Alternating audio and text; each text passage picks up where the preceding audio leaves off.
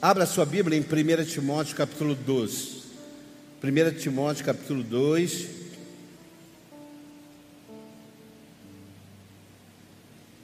Primeira Timóteo capítulo 2.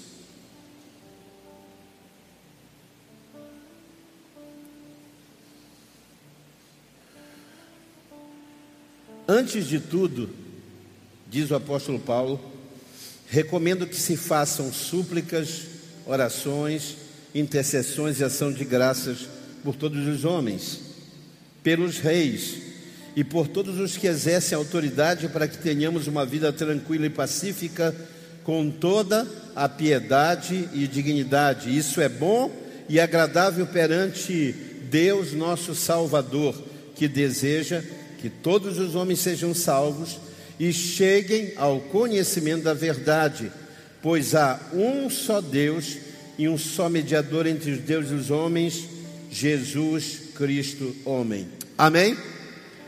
Bem, Paulo começa dizendo antes de tudo, e eu quero falar exatamente isso, antes de tudo e por todos. Diga antes de tudo e por todos são as duas dinâmicas que Paulo imprime na oração.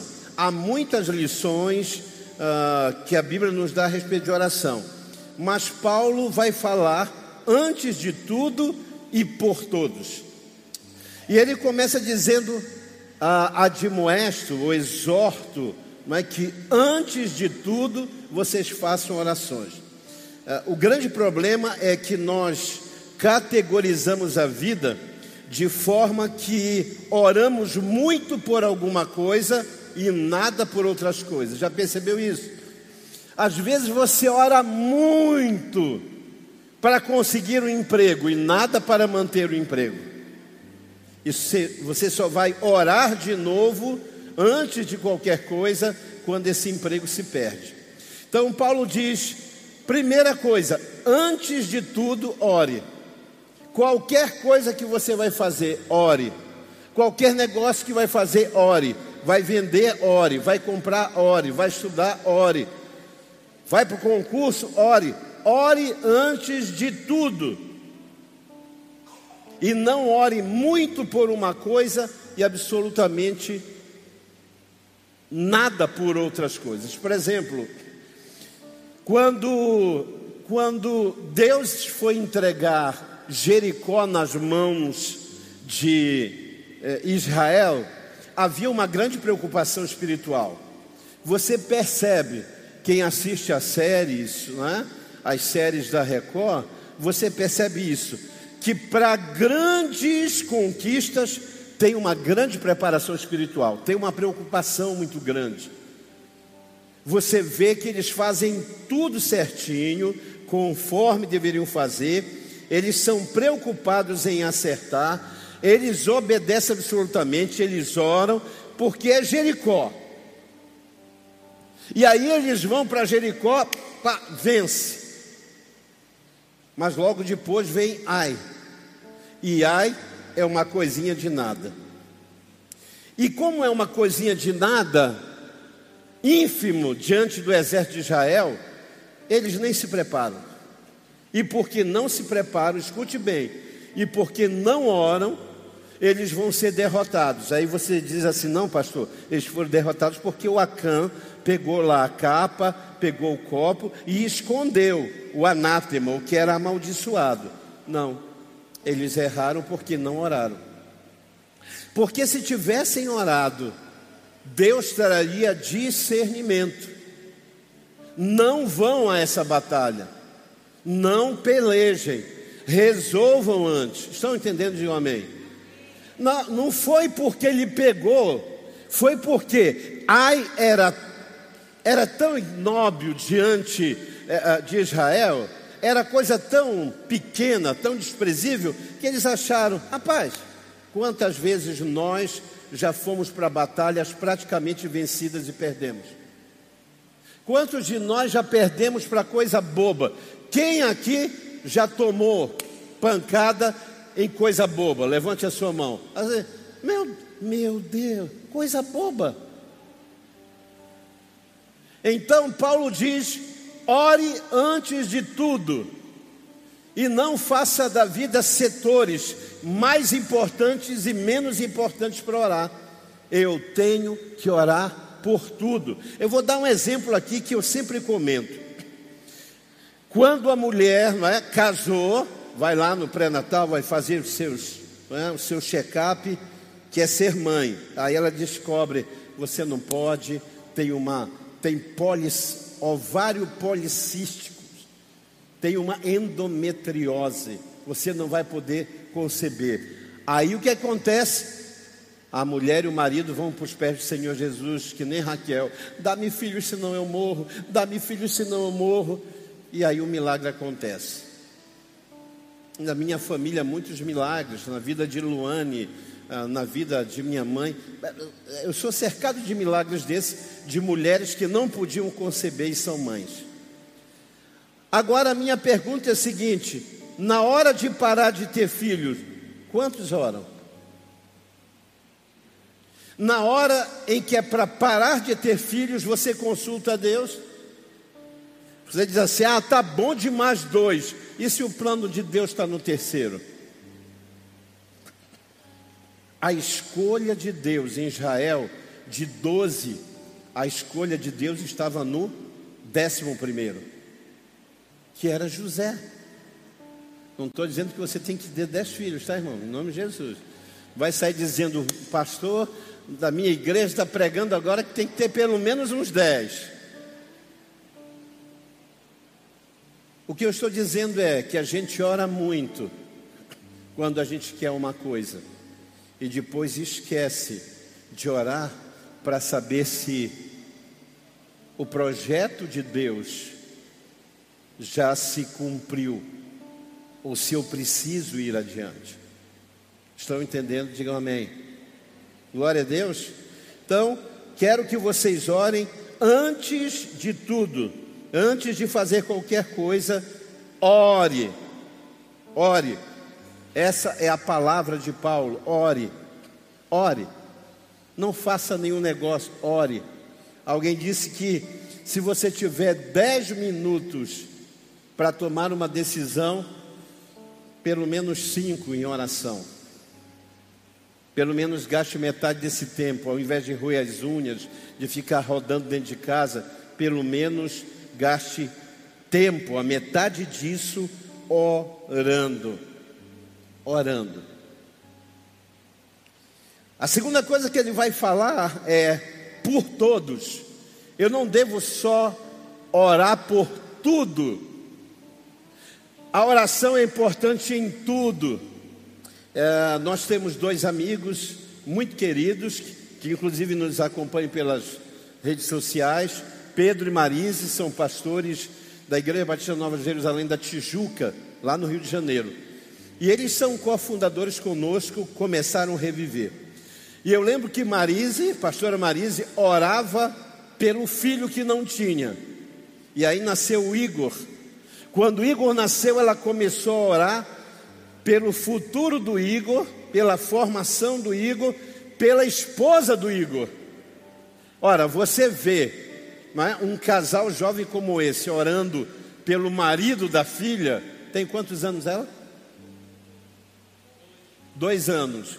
Ah, não, pastor, que é isso? É muito cedo. Não é? Muito cedo.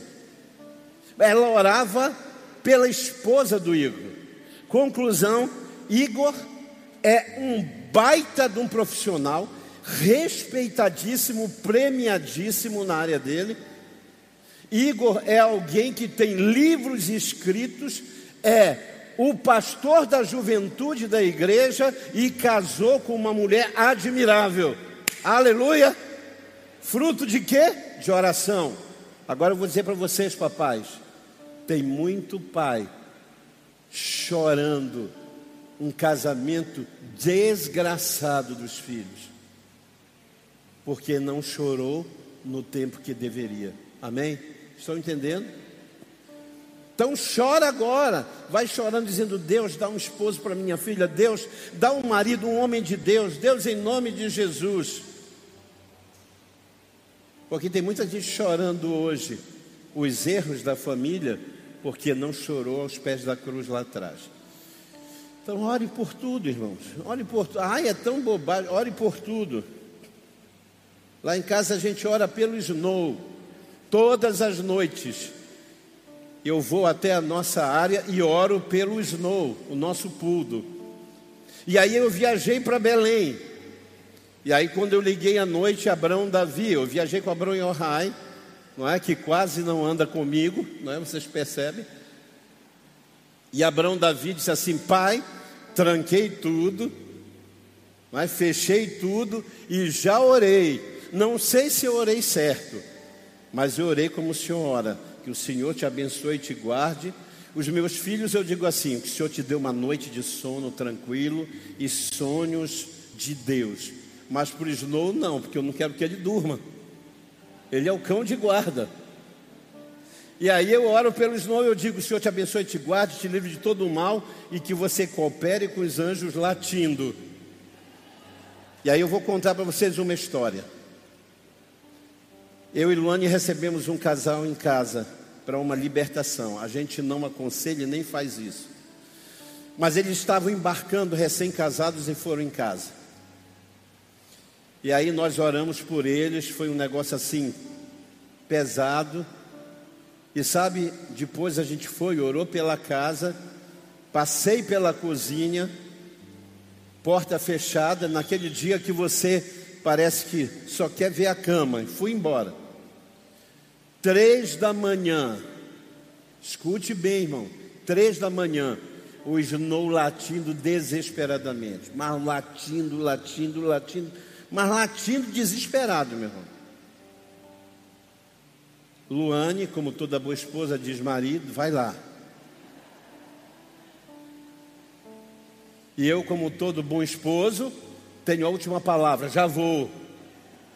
Levantei, trôpego. Quando eu cheguei na porta da cozinha, irmãos, a chave não estava. Aí bate aquele sentimento em você. O que, é que a gente pensa? Só falta estar onde? Por lado de fora. Quando eu meto a mão na porta, a porta aberta. A chave da casa do lado de fora. Quando eu olho, o Snow está olhando para a grade, todos os cadeados abertos. Três da manhã. Estou dizendo isso diante do Espírito Santo, que é testemunha do que eu estou falando. Fechei um cadeado, fechei, fechei. Quando eu tranquei a porta, o Snow deitou e dormiu até de manhã. No outro dia, nossa vizinha liga e diz assim: Pastor, seu cãozinho latiu muito à noite. Eu fiquei preocupada, porque coincidentemente, sabe aquele fulano que assalta aqui no bairro? Ele foi solto ontem de tarde. Irmãos, eu não sei o que aconteceu. Só sei que a minha oração foi respondida. O Snow cooperou com os anjos latindo. Amém? Glória a Deus. Porque, irmãos, para quem para quem assalta casas, entrar numa casa com a chave do lado de fora e os cadeados abertos é uma beleza. Mas este Snowzinho estava lá, atento. Então, meu filho ora sim. Ore por tudo, irmãos. Ore por tudo. Tem oportunidade de orar? Ore. Tem irmão que liga, pastor, é pecado orar pelo meu time? Eu falei, se for o Flamengo, não. Aí, irmão, ore. É Vasco, ora, meu irmão. É ressurreição. Ora. Ore por tudo. Está cozinhando, ora pela comida. Por que, que tem pessoas de religiões, de algumas outras religiões, de outras matrizes, que elas estão cozinhando, estão lá benzendo, estão lá rezando a comida, e você não ora quando cozinha? Pelo contrário, tem irmã que diz, maldição.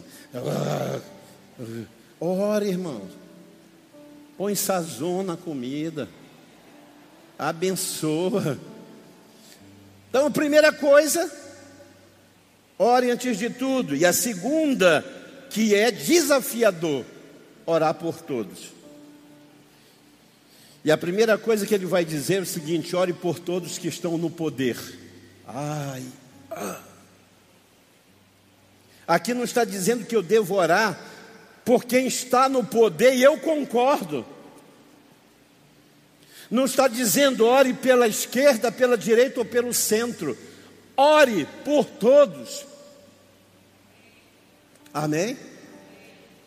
Não concordo com tudo dos governos mas eu oro por todos. Oro por todos, irmãos. É o que a Bíblia está dizendo.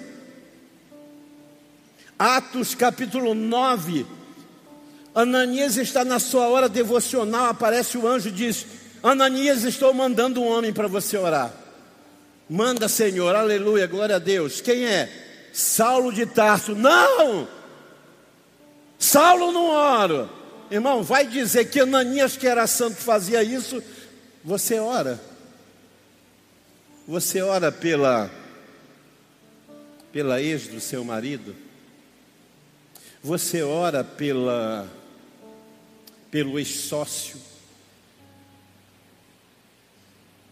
que te passou a perna. Você ora pelo cara que te roubou o celular. Ananias diz: Não, Senhor, não vou orar, não. Não vou orar porque se Saulo tem feito mal para o teu povo. Querendo ensinar Jesus, né? Não, não, esse não, Senhor. Por esse a gente não ora, porque ele é muito mal. Sabe, a resposta de Deus e Ananias, você não tem ideia do plano que eu tenho na vida de Saulo. Não, eu vou repetir. Ananias, você não tem ideia do plano que eu tenho na vida de Saulo. Sabe qual é a melhor e a maneira mais segura do sujeito da tua rua não te roubar? É ele conhecer Jesus. Amém? Tu sabe qual é a melhor maneira de viver bem com quem quer o teu mal? É que ele se converta. Então, ore por todos. Ore por todos todos que estão no poder. Eu orei por quem estava no poder à esquerda, eu oro por quem está no poder de direita, se for do centro eu oro, se não for, não, eu oro, é contra o evangelho, eu oro, a Bíblia não está dizendo e ela não está colocando hipoteticamente e nem condicionalmente, ela está dizendo ore, ore.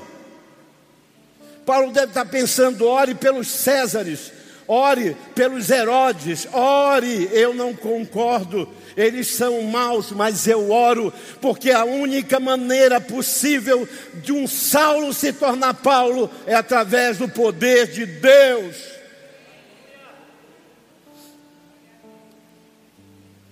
Pronto. Pastor, mas eu sou de esquerda. Mas ore pela direita. Ah, pastor, mas eu sou de direita. Mas ore pela esquerda. Porque se você não consegue cumprir a palavra na sua ideologia,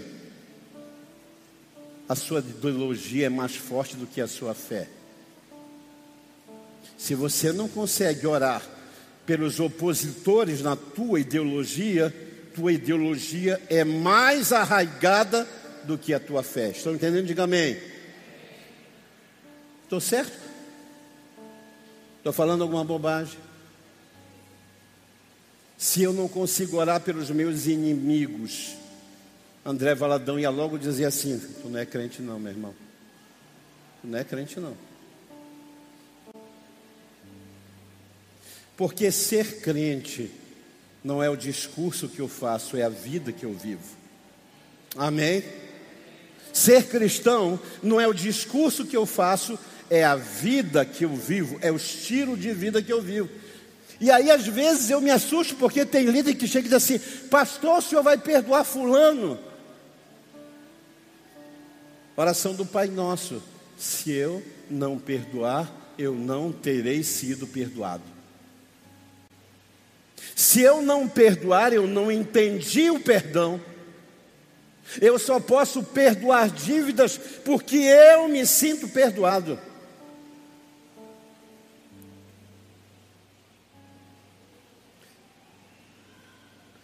Ore por todos que estão no poder. Segundo, ore por todos que precisam de salvação. Amém? Ore. Melhor maneira de ver o marido convertido não é falando, irmão, é orando.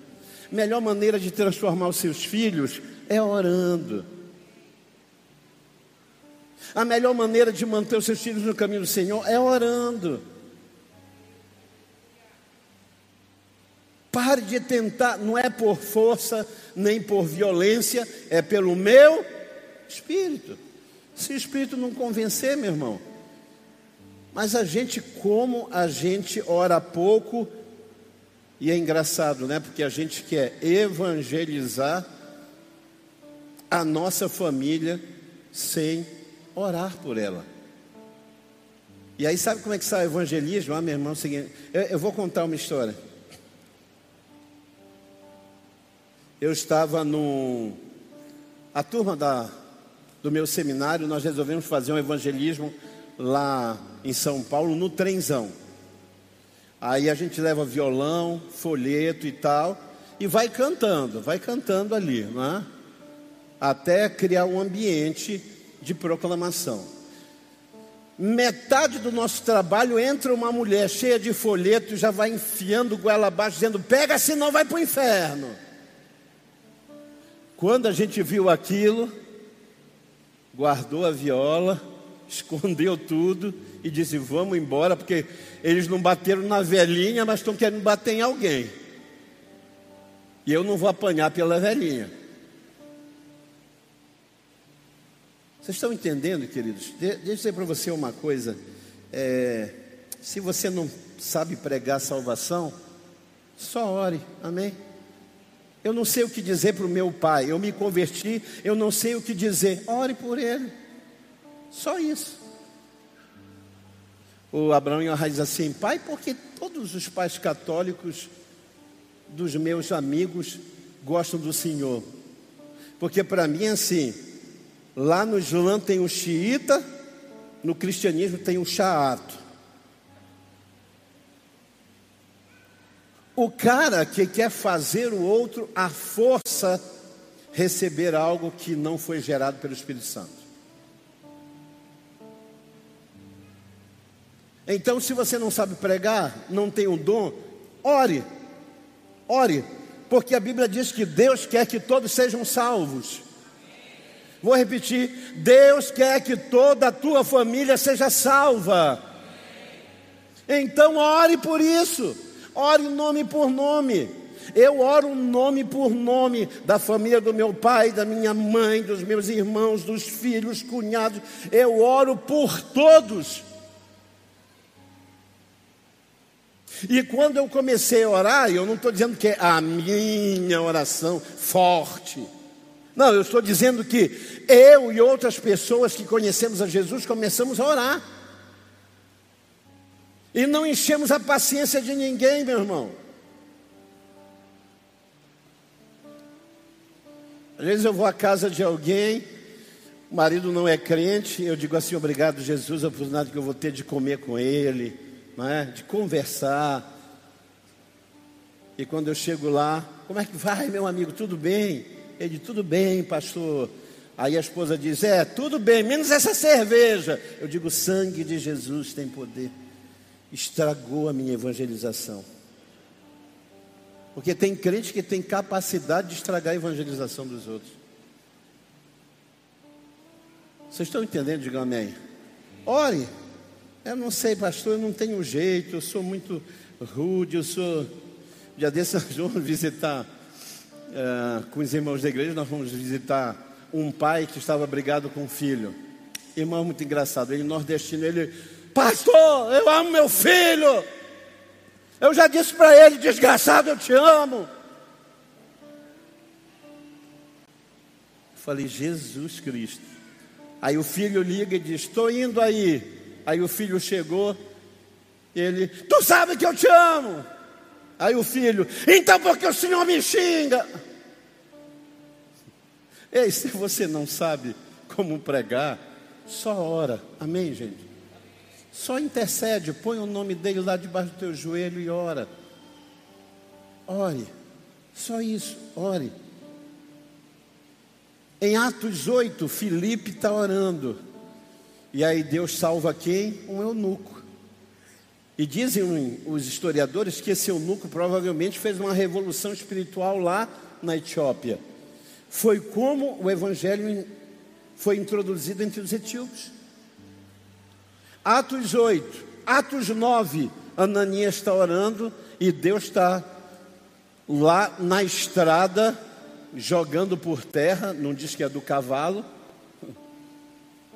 Alguns crentes já colocaram um cavalo na história, mas diz que ele joga por terra sem enxergar Saulo. Mas veja, Ananias estava orando pelos perseguidores do Evangelho. Atos 10, Pedro está orando, dizendo: Senhor, eu não vou comer o que é imundo. Deus abre, não é? Deus era a hora do almoço, ele estava entregando jejum, aí Deus abre um lençol e aparece costelinha de porco, torresmo, é bacon. Aí o Pedro diz: Sangue de Jesus tem poder, eu não como essa imundície. Aí a voz do céu diz: Não ouse chamar de imundo aquilo que eu santifiquei. Deus estava dando uma palhinha de quê? Da salvação de Cornélio que era um centurião, estava rezando lá. E o anjo aparece e diz: Cornélio, a tua oração chegou ao céu. Deixa eu dizer para você: Cornélio era um centurião romano. Não acho que só oração de evangélico chega no céu, não. A gente acha isso, né, irmão? Se alguém orar e tem um evangélico depois, o evangélico diz: irmão, permite que eu faça a oração forte agora, que agora Deus vai ouvir. E aí Cornélio está orando, só que tem uma coisa, irmãos. Deus ouve o choro, a súplica, o grito do sofrimento ouve, mas ele só pode responder através de Jesus Cristo. Amém? Por isso o anjo diz: manda agora lá em Jope, manda buscar a Pedro e ele vai te dizer tudo o que você precisa fazer. E a partir daí, Cornélio, a sua casa, amigo, vizinhança, recebem o Senhor Jesus. Amém? Glória a Deus. Maravilhoso isso, né, meu irmão? Então, Atos 8, Filipe está orando, Atos 9, Ananias está orando, Atos 10, Pedro está orando, Atos 8, um eunuco se converte e pede o batismo, Atos 9, Paulo, Saulo de Tarso se converte, e Atos 10, Cornélio, um centurião romano. Ore por todos, ore por todos, ore pelos seus vizinhos, ore pelas outras igrejas, ore por todos. Tiago diz que cristãos verdadeiros não fazem acepção de pessoas. E a gente faz, irmão, quando vai orar.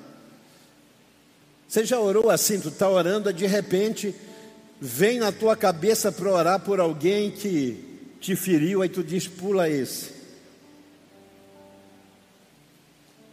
E você não consegue, porque está ferido, ore por todos, ore antes de tudo, e ore por todos.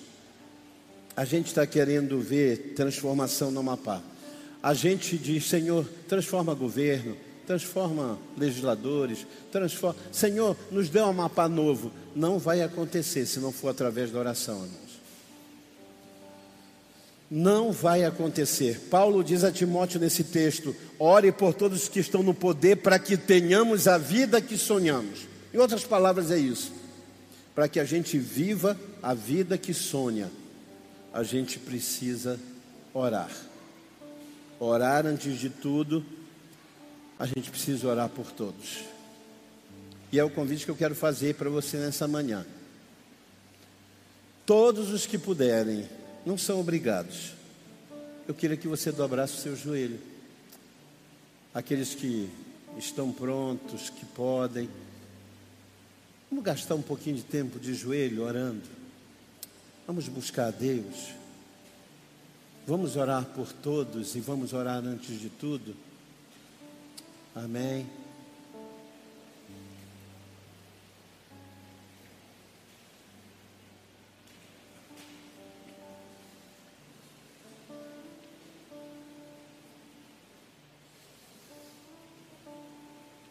Senhor Paulo diz: por essa causa eu me ponho de joelho por vós, diante de Deus o Pai.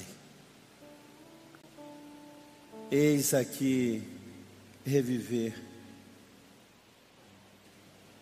eis aqui uma partícula desse teu povo, de joelhos, Fala conosco, Senhor.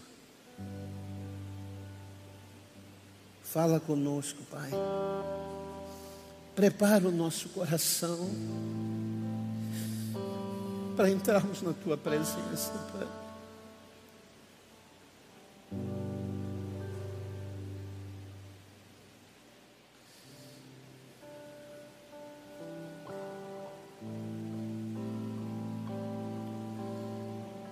Abra sua boca e vá orando, vá falando com Deus. Ore por aquilo que você ainda não orou. Ore por aqueles que você é reticente em orar. Mas ore.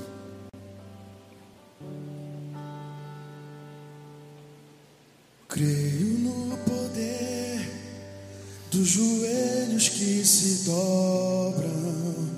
Eu creio no poder da oração. Eu creio no poder das mãos que se levantam. Eu creio no poder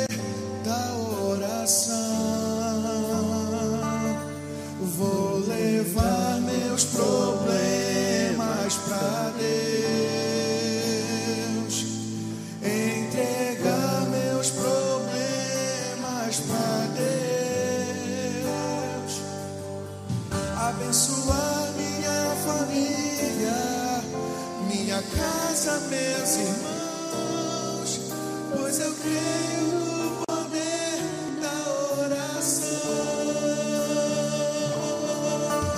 Eu creio no poder da oração.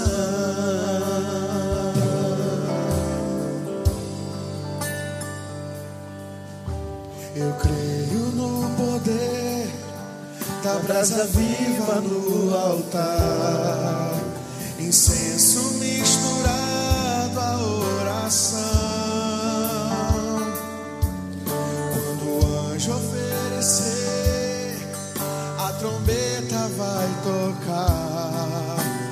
vai mover o céu, a terra e o mar. Vou levar meus problemas para Deus, entregar meus problemas para Deus, abençoar minha família, minha casa, meus irmãos, pois eu creio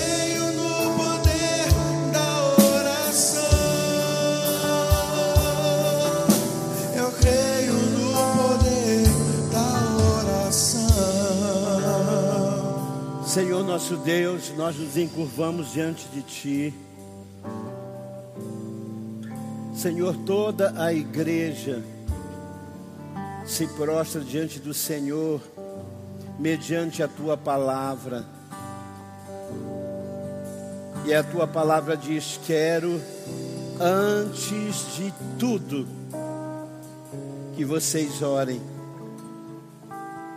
Não façam nada sem orar. Não deem um passo sem orar. Que nenhuma atitude seja alienada da oração. Ensina-nos a orar por pequenas e grandes coisas, por pequenas e grandes conquistas, por pequenos e grandes desafios. Mas nos ensina a orar por todos, Senhor. Nos ensina a orar pelos que nos ferem, nos ensina a orar pelos que nos perseguem Ensina a direita a orar pela esquerda. Ensina a esquerda a orar pela direita. Ensina, Senhor, ó Deus. Ensina-nos. Tira-nos, ó Deus, dessa vida que tem setores inacessíveis à oração. Tira-nos dessa vida onde algumas atitudes são no braço da carne e outras na busca incessante. Pai, em nome de Jesus, se há um legado que nós queremos deixar, é que as futuras gerações, se o Senhor não voltar ainda, e nós não estivermos aqui, que no domingo de manhã os nossos filhos e netos dobrem os joelhos nesses lugares e eles lembrem que aqui os seus pais, avós, seus tios dobraram os joelhos e a unção permanece no lugar. A tua palavra diz que jogam um soldado na cova de Eliseu e o soldado morto na batalha ressuscita, porque oração, porque unção não morrem, Senhor. E é assim que o nosso choro, a nossa lágrima e o nosso dobrar de joelhos neste templo possam alcançar as nossas gerações. Muito obrigado, Pai. Recebe a honra, a glória, o louvor e a nossa adoração por Cristo Jesus. Todos digam